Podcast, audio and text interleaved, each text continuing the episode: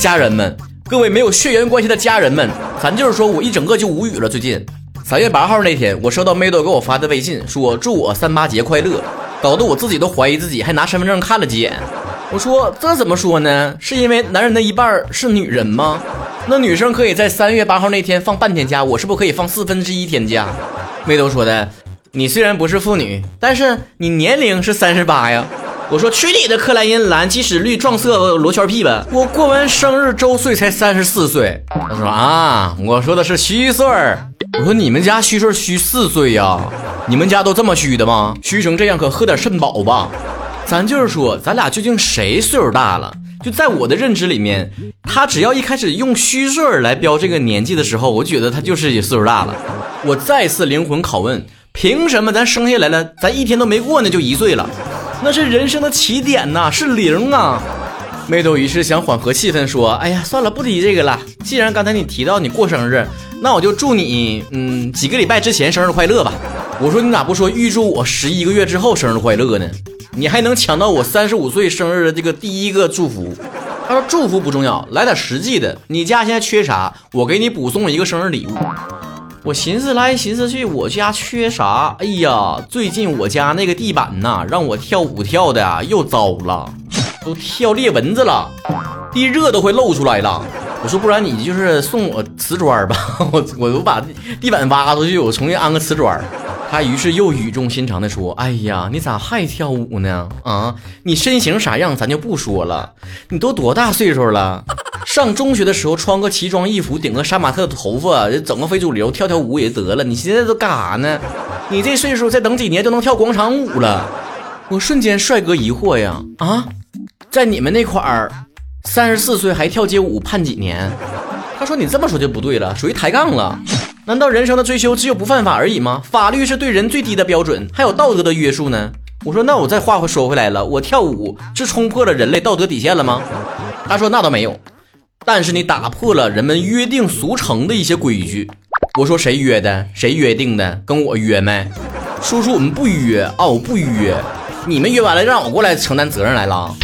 正如你们所见，我和梅多之间的友情就是在风雨飘摇之中艰苦维持，简直可以写一部连续剧了。他说我是标新立异的非主流街溜子，我说他是封建社会遗留的老古董。要说取二者平衡，还得是人蓝妹妹啊，深谙中庸之道，在我们两个人之间稳稳的做端水大师。说曹啊，你走太快了，等等梅斗，梅斗啊，你也太露骨了，赶紧追一追人家。我说哦，我等等他追追，那你呢？站原地儿不动窝是吧？他说我不正好吗？在先锋思想和世俗规则之间寻找了一个非常完美的平衡点。我说还得是你呀，蓝妹妹拉偏架有一手啊！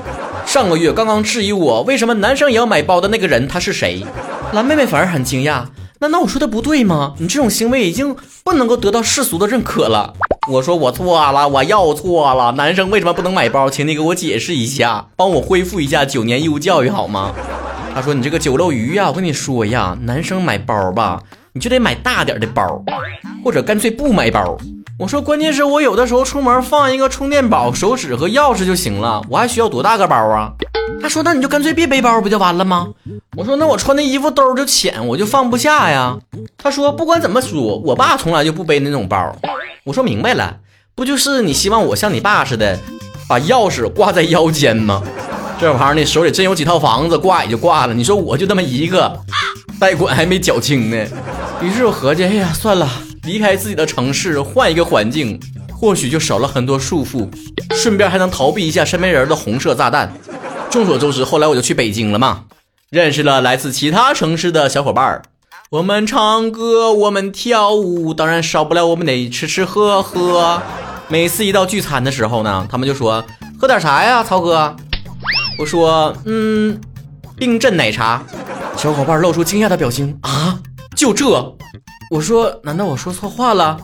那来个芝芝莓莓吧。他们又说 Excuse me。我说算了，杨枝甘露。他们说你这就不对了，你不东北人吗？我说啊，咋的了？他说你点这些甜的东西干啥呀？东北老爷们喝酒不都踩香套子吗？什么老雪、雪花，我都知道。我说算了，我就不陪你们勇闯天涯了。他们又说做人要厚道，你不喝酒，要不然就是看不起我们，要不然就是给你们东北人丢脸。我只能说撕票吧，别再道德绑架我了。也难怪，等我越长大，身边说我是怪胎的人就越多。什么年纪不做什么年纪的事儿，什么性别不做什么性别的事儿，什么地域不做什么地域的事儿。至今我都没有回到过小的时候经常去串门的农村亲戚家。想必他们早就认定了我是一个三十几岁还没有成家立业、没有结婚生孩子、没有考公务员、没有当语文老师、成天还跳舞唱歌、爱喝奶茶的街溜子。想必我回到村里面，每一家每一户都得指着我的身影，对自己的家孩子说：“长大千万别像他那样啊！”你说这玩意儿，世间人类这么多啊，光咱中国十几亿，为什么在很多人心目当中分类就那么简单呢？要不然就分两类，男人和女人；要不然分三类，小孩、中年和老年。再不济还可以按片分，这能多画出来几类，东北、西北、南北，呃一堆。好像你一生下来呢，你的所有人生都已经预定好了，你该喜欢什么，你该做什么，细到可以规定你究竟该喜欢喝苦的还是喜欢喝甜的。同龄的人人生就该同步吗？同性别的人就该爱好都得统一吗？